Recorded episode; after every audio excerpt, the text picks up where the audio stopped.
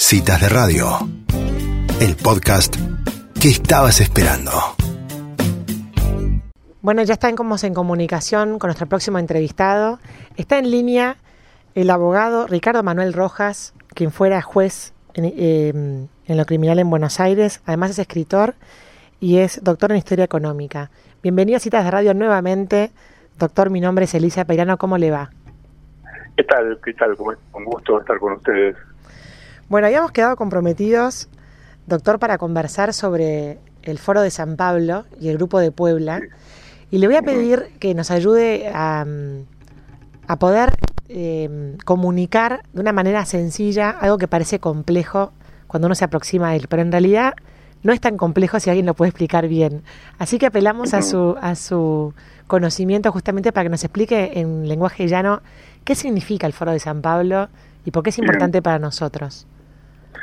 Bueno, eh, justamente en estos días se cumplen 30 años de la Constitución por primera vez, justamente en San Pablo, en 1990, en julio de 1990, eh, convocado por el Partido de los Trabajadores de Brasil, eh, y un poco la idea era el temor que tenían todos los partidos de izquierda porque se desmoronaba la Unión Soviética.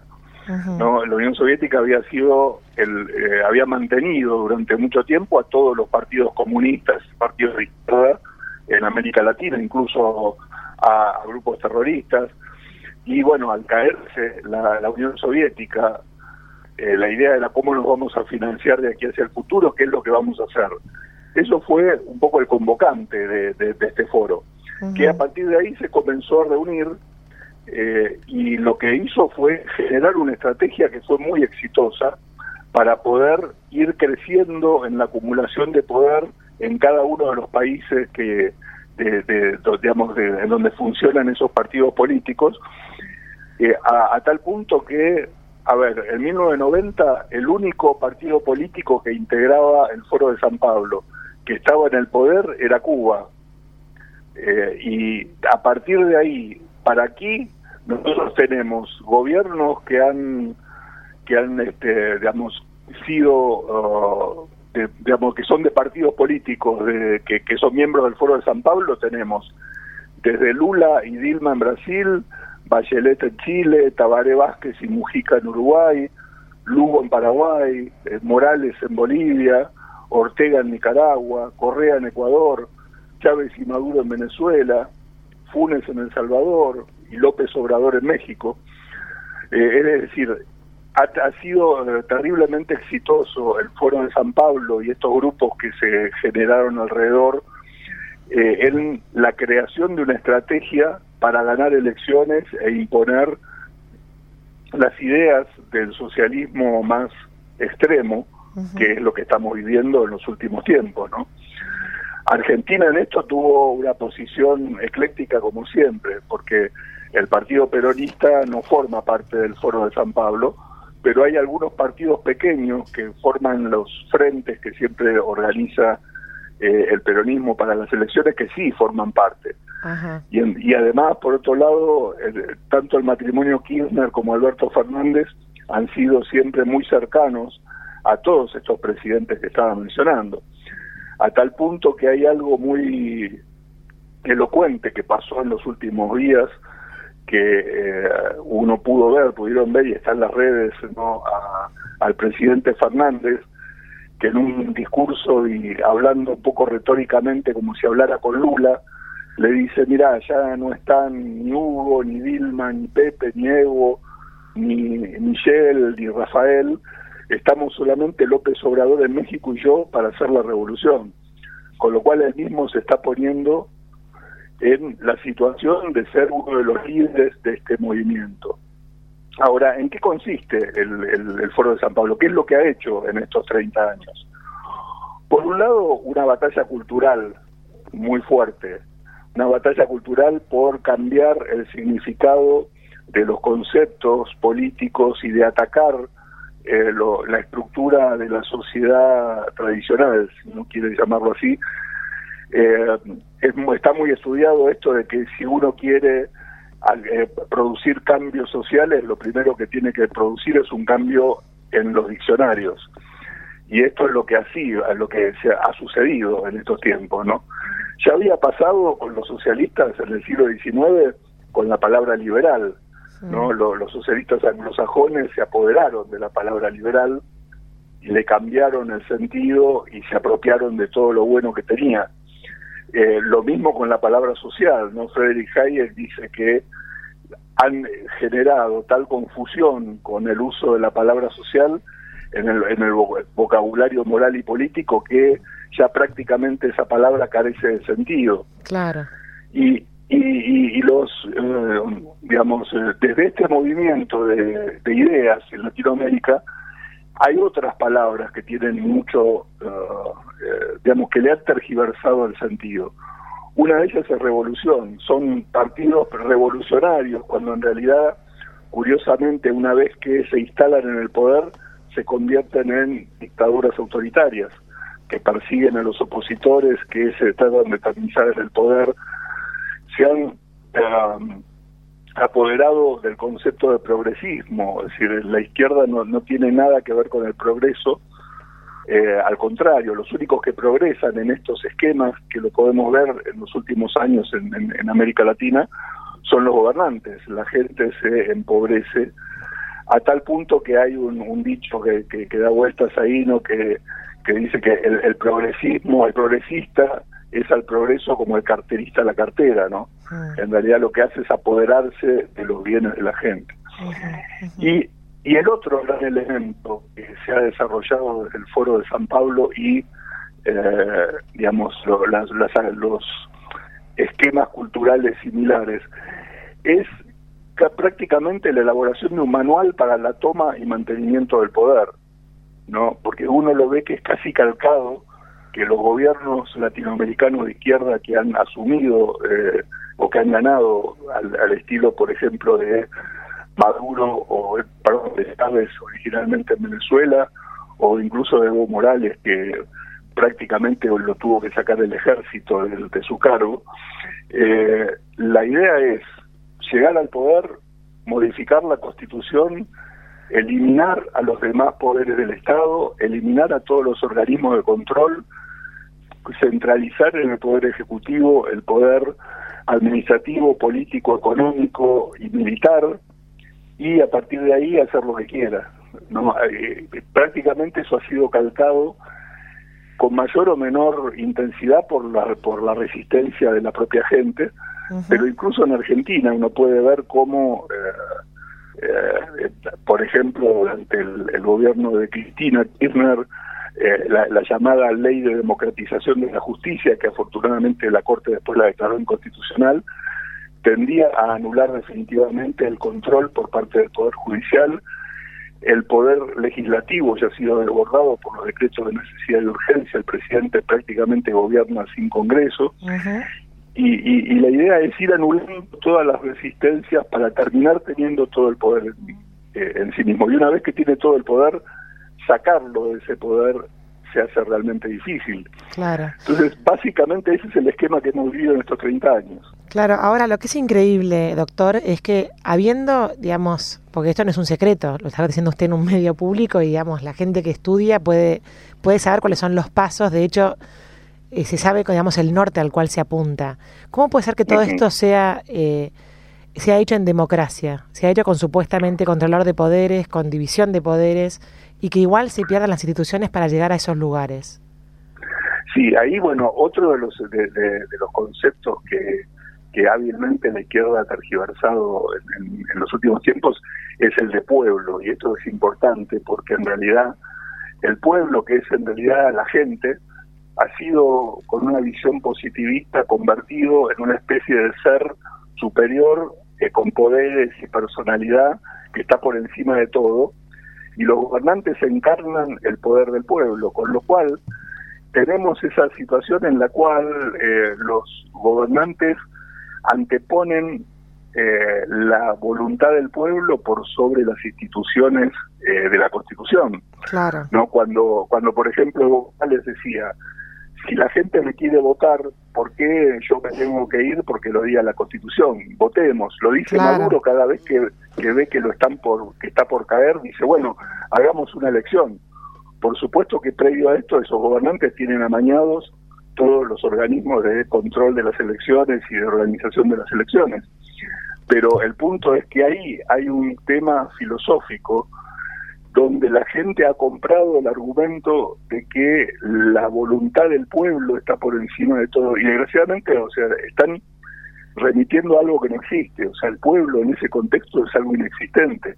Eh, siempre va a ser una persona o un grupo de personas las que ejercen el poder. Claro. Y entonces, utilizado eh, por los gobernantes que eh, justamente siguen este manual, yo creo, yo diría, este manual del, del perfecto dictador latinoamericano, por ponerle un nombre, eh, y, y, ha sido muy exitoso, ¿no? Uno ve, como decíamos hace un rato, la cantidad de gobiernos, más de la mitad de América Latina ha estado gobernada por gente que ha salido de partidos que están en el foro de Sao Paulo. Ahora, doctor, nosotros íbamos en, en, bueno, como usted nombró el kirchnerismo, con esa, con esa um, Cristina que hablaba del vamos por todo y que planteaba estos proyectos como lo de la democratización de la justicia, y después ganó un gobierno no peronista, cosa que históricamente no, no sucedía hace muchísimos años. Sin embargo, ese gobierno no fue reelegido y ahora estamos de vuelta en, en manos de un gobierno que, si se quiere, comulga con el eje bolivariano latinoamericano. Y usted nombró a, a Alberto Fernández como que también se plantea como líder del Foro de San Pablo. Eh, no, no fue suficiente el cambio de rumbo que planteó el gobierno de Macri, no vio esto el gobierno de Macri. ¿Cómo, cómo lo interpreta usted? Porque Argentina tiene una sociedad más compleja que la venezolana y se habla mucho de Venezuela todavía cuando, cuando se analizan las, las acciones que este gobierno a veces toma eh, en contra del sector privado o de empresas, o mismo ahora con todo este tema del, del nuevo cambio del dólar para beneficiando a unos y perjudicando a otros. ¿Cómo lo interpreta? A ver, yo creo que lo que pasó con, con Macri eh, es una cuestión compleja. Hay parte de culpa que tiene Macri por algunas, por, por un gobierno que no fue bueno, eh, por lo menos en materia, por lo menos en materia económica tomó decisiones que no fueron buenas y por un peronismo en la oposición que lo mejor que sabe hacer es eh, demoler al que tiene enfrente, ¿no? Es decir, el peronismo históricamente ha sido un partido eh, que puede construir poder y destruir al poder que tiene enfrente. Es decir, Macri casi por casualidad fue eh, el único presidente desde eh, Alvear que pudo terminar la elección no siendo peronista. Y, y, en los últimos tiempos de Macri los ataques eran tan duros que había mucha gente que no quería que terminara su gobierno. Entonces yo creo que hay dos cosas. Macri no hizo un buen gobierno, por lo menos desde el punto de vista económico, y eso fue aprovechado muy bien por el peronismo, que es una máquina de demoler oposición. eh, y además, eh, parte del el discurso del foro de San Pablo es buscar al, al enemigo a quien echarle la culpa. no Porque uno Cuba está al borde de la destrucción. Era un país que cuando Fidel Castro hizo la revolución era el cuarto país en ingreso per cápita, en América Latina. Hoy está absolutamente destruido, más allá de la falta de libertades, económicamente está destruido. Ni que hablar de Venezuela, que ya hay eh, tal nivel de hambre y enfermedad que yo diría que ese gobierno está al, borde del crimen de lesa humanidad. Eh, sin embargo, esos gobernantes siguen siendo defendidos porque se le echa la culpa al neoliberalismo, al capitalismo salvaje, a un montón de cosas. Y en ese sentido, intelectualmente, la izquierda latinoamericana ha sido muy hábil en crear esos discursos y en manipular el idioma para, eh, digamos, justificar lo que es injustificable. Totalmente. Eh, doctor, usted es autor de un libro llamado Resistencia no violenta a regímenes autoritarios de base democrática. Cuando le decimos a la gente resistencia no violenta, ¿qué, le queda a la sociedad civil para oponerse a cosas que, la, que, percibe como atropello en las instituciones por parte de su gobierno de turno? Eh, sí, eh, ese libro, en realidad, sí, yo lo, lo escribí pensando en un autor que murió hace unos pocos años, Sim Sharp, que fue muy famoso porque escribió muchos libros sobre resistencia no violenta a dictaduras que se aplicaron efectivamente en muchas dictaduras en África y en Asia, eh, donde la resistencia civil no violenta, llámese desde manifestaciones públicas hasta movimientos para no pagar impuestos o para, digamos, no colaborar con el gobierno o protestar de distintas maneras, permitieron hacer cambios o enfrentar dictaduras lo que vi en su momento es que mientras ayer eh, hablaba de dictaduras armadas, ¿no? donde está el dictador con los tanques y, los fusiles, también se puede usar la política como forma de dictadura. Y entonces hay gobiernos que eh, llegan al poder por mecanismos democráticos, constitucionales, ganan una elección, pero al día siguiente que ganaron la elección empiezan a formar ese poder absoluto para eternizarse en el gobierno. Y frente a eso, entonces, el libro lo que trata es de desarrollar eh, una serie de mecanismos que la gente podría utilizar para enfrentar o para, en primer lugar, para controlarlo, ¿no? Eh, decía Thomas Jefferson que el precio de la libertad es la eterna vigilancia. Uno, el día que, asume un presidente, ese día tiene que empezar a controlarlo, no esperar a que empiece a, cometer crímenes. Entonces, eh, tener un ojo en los organismos de control, en llamar la atención cuando se los quiere manipular de alguna manera, eh, tener un ojo en los gastos del gobierno, en los impuestos, en, la inflación, en, cada uno de los, de los instrumentos que el gobierno usa para ir acumulando poder eh, es la primera medida. Y después si esto avanza, hay otras medidas, siempre no violentas, que se pueden ir tomando para tratar de controlar eh, el, gobierno. Yo creo que desgraciadamente en la situación en la que está Latinoamérica, eh, los ciudadanos tenemos que tener mucho mucho control del, del gobierno, tenemos que tratar de controlar lo más posible al gobierno porque la tendencia es a crear estas formas autoritarias, ¿no? Digo, un presidente que dice la cuarentena va a durar lo que tenga que durar, a mí no me interesa la economía y cosas como las que está repitiendo, y destruyendo la economía del país, que eso significa gente que va a caer en la miseria, empresas que cierran, gente que sin trabajo y gente que va a morir finalmente por distintos motivos. Eh, y, y, son decisiones que él toma sin control del Congreso, sin control del Poder Judicial, sin control de nadie, eh, en la soledad con un grupo de científicos supuestamente que él eligió, eh, es una demostración de que hay un poder que tiende a ser absoluto y a ese poder hay que ponerle límites. Si la gente nos está escuchando, doctor, y coincide con usted, ¿qué se le puede decir que es su resistencia no violenta? Eh, a, ver, em, para eso, bueno, habría... Participar del banderazo. claro, es que en realidad una de las cosas que justamente Sharp explicaba en, sus libros, que curiosamente Jim Sharp era declarado persona no grata en, por, por el gobierno argentino en la época de Cristina y por el gobierno de Chávez.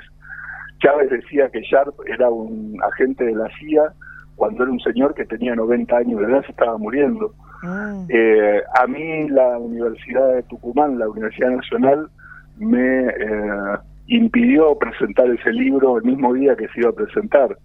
Y, me lo impidió presentar diciendo que las ideas del libro a favor de las dictaduras. Este, y el, punto es que eh, ya decía que las em, eh, lo, fundamental en esto es tener una estrategia, varias estrategias, y desarrollarlas en forma coordinada, ¿no? Eh, siempre él ponía el ejemplo de cuando fue lo de Tiananmen en China, ¿no? Que los estudiantes copan la plaza de Tiananmen y llega un momento que coparon la plaza y tenían el control de la plaza central de, Pekín y eh, no sabía, a partir de ese momento nadie sabía qué hacer se quedaron paralizados, vino el ejército y los barrió a todos. El, punto es que unos, este tipo de acciones hay que hacerlas de manera coordinada, porque los esfuerzos, digo, está muy bueno que la gente vaya miles de personas al obelisco o, o, a la, o la casa de gobierno, pero eso solo, descoordinado, puede ser una forma de llamar la atención, pero no va a tener efectos si a eso no se le agregan otro tipo de cuestiones de medidas, ¿no?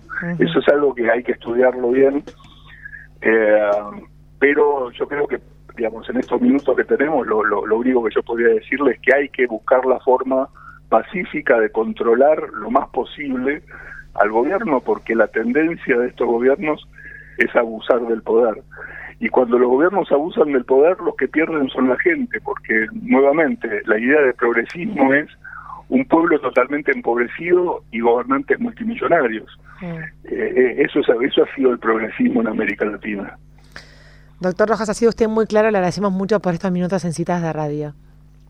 Bueno, muchas muchas gracias, ¿eh? gracias y, y perdón por las pálidas, pero bueno, creo que era el momento de el momento de llamar la atención sobre estas cosas, ¿no? No, y desde, esta conversación dar la batalla cultural que estamos dando. Muchas gracias.